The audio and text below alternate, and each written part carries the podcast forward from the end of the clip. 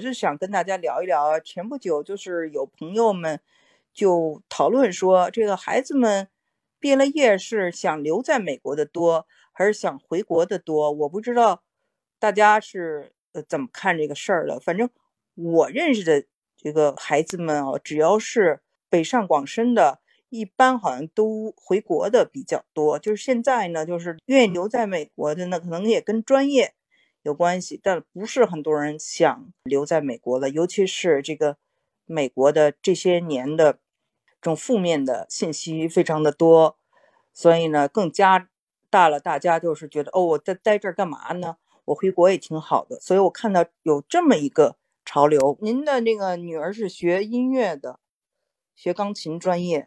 Molly，你是在哪一个城市？Molly，你身边的都回来了。我也发现，就是说，可能是生活条件比较好的这些大都市的，一般都选择回国。这也让我想起来哈，就是遇到的一些八九十年代从东南亚，比如说新加坡、香港、印尼等等啊。来美国读书的人很多都回去了，因为他们觉得在东南亚自己的地方呢活得更滋润。这个呢，我在越南的这个群体里头也看到了，留在越南的很多都是这个南越，就是当年我们知道这个西贡啊这些都已经没有了。那么从所谓的北越，就是胡志明市啊，或者是后来的越南。呃，来这个美国的人很多，也都选择回去了。啊，成都是的，成都现在生活呢很不错。哥大啊，哥大学的是音乐教育，学钢琴很好。呃，钢琴我觉得应该是在哪里啊发展都会很好的。你希望他是在这个美国，呃，教书是吗？教教音乐是吧？这个。这个数字，你在武汉有一位是在武汉的啊，就是你的你的这个呃女儿在哥大上学，已经呃待了七年了。纽约还是很好的，非常有艺术气氛。我听说呢，就是我我前不久啊，你们可以听我的节目，里面有一个朱利安，你们知道吧？就是那个法国主持人，但是中文说的特别好。我跟他做了六期节目呢，他呢就是一个学古典音乐的。拉大提琴的，他呢就觉得其实就是中国特别需要这个音乐教育，好的音乐教育。现在呢，他觉得是走偏了，光讲技巧，所以呢，其实挺需要人才的。在这方面呢，美国呢，我感觉除了纽约啊，其他地方的这个艺术氛围。是小圈层的事儿，不是很浓。这个这个国家，我在很多次节目中讲过，尤其是在学文学里的出路那集也讲过。这是一个这个理工的人比较占便宜。那那个艺术呢，在一些这个欧洲啊，包括在中国或在很多有这个国家支持的地方，非常受人尊敬的。可是美国没有一个文化部，也没有一个就是说这种。啊，政府的这种资金很多都是来自这些公司啊，或者来自这些喜欢音乐的这个圈层的人来支持音乐，非常资本主义了。我女儿呢，她的这个小时候有一位小提琴老师是中央音乐学院毕业的，后来呢，她的女儿从。很有名的这个音乐学院毕业，在波士顿交响乐团工作，也嫁了一个美国人。最后呢，还是感觉美国的这个对古典音乐的氛围呢不是很好，他们非常的小圈层。结果后来这两位呢都搬到了英国去生活。啊，有一位说你的，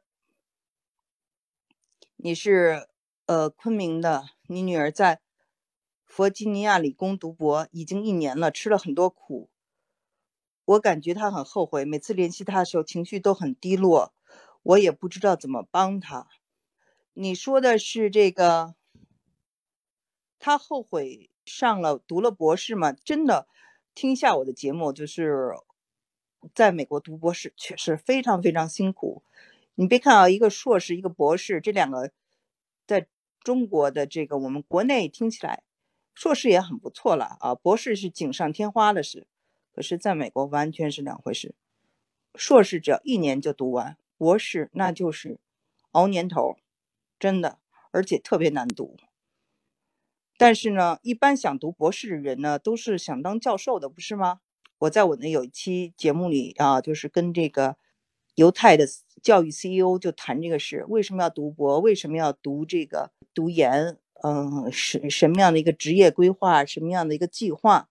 这个呢，啊，你可以去听听，这个会对你，尤其是女儿哈，会对她有些帮助。其实不喜欢可以读博，读到拿了这个研究生的硕士文凭就。就不要再读了，这是一个选择，后悔就可以做出决定，然后就去找工作。另外呢，我还想跟大家最后再聊一件事情啊。最后我想再聊一件事情，就是什么呢？就是有的听众跟我说，为什么还要移民？因为大家听我的节目，其实我是觉得国内很好啊，这个移民是一个围城。那么有人就跟我说，他们为什么要移民？主要原因是从中考就特别难，考高中。就特别难，只有百分之五十才能考进高中，别说重点高中了。然后高中再考大学，整个竞争激烈。移民以后怎么着都能上一个高中吧，怎么着都能上一个大学吧，这都不是难事儿了。他们的那个城市可是一件难事儿了，父母都很焦虑啊，都很这个抓瞎呀，所以才想到的要移民。还有的跟我讲说，为什么要移民？是因为这个小孩子。上了高中就不断的在刷题，到底有多少是有用的知识，有多少是没用的知识？看到我我儿子他们是在九年级开始上高中嘛，就相当于初三嘛。我看了一下他们的课程，跟大学是一样的，什么都可以学呀。